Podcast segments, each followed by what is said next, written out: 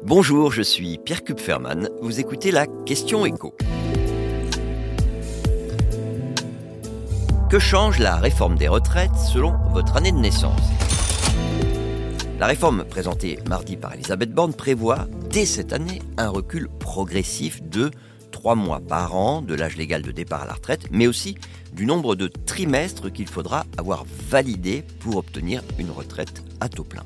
Et donc, selon votre année de naissance, eh bien, les changements apportés par cette réforme ne sont pas les mêmes. Alors on commence par le cas très particulier des salariés qui sont nés en 1961.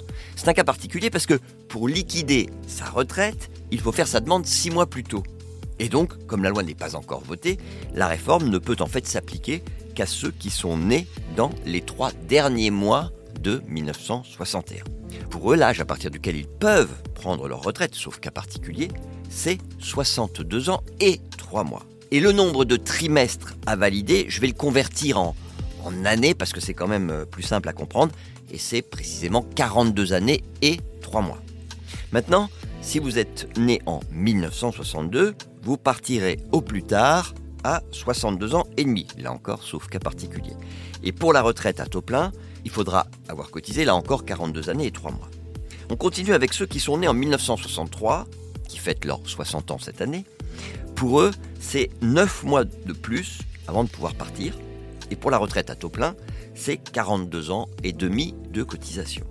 Et donc, si vous m'avez bien suivi, pour les salariés qui sont nés en 64, l'âge légal de départ, ce sera 63 ans.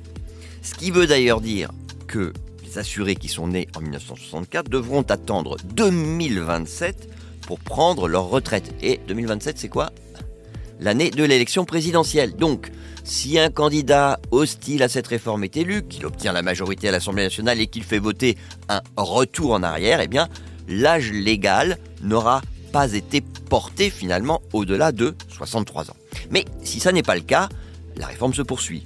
Pour les assurés nés en 1965, l'âge légal de départ passe à 63 ans et 3 mois, et puis 43 années de cotisation pour le taux plein. Ça, d'ailleurs, 43 années de cotisation pour le taux plein, c'était l'objectif de la réforme Touraine. Donc, pour les générations suivantes, on en reste là, pour ce qui est des années de cotisation. Mais pour l'âge légal, on continue avec ces 3 mois de plus à travailler. Donc, 3 mois de plus pour les assurés nés en 1966, puis encore 3 mois de plus pour ceux qui sont nés en 67, et puis, ça y est, on arrive au bout de la réforme avec ceux qui sont nés en 1968 et évidemment au-delà.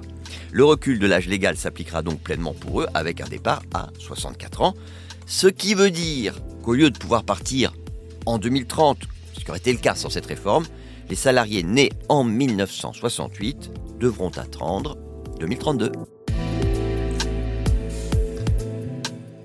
Vous venez d'écouter la Question Écho, le podcast quotidien pour répondre à toutes les questions que vous vous posez sur l'actualité économique. Abonnez-vous sur votre plateforme d'écoute préférée. N'hésitez pas non plus à nous laisser une note et un commentaire. À bientôt.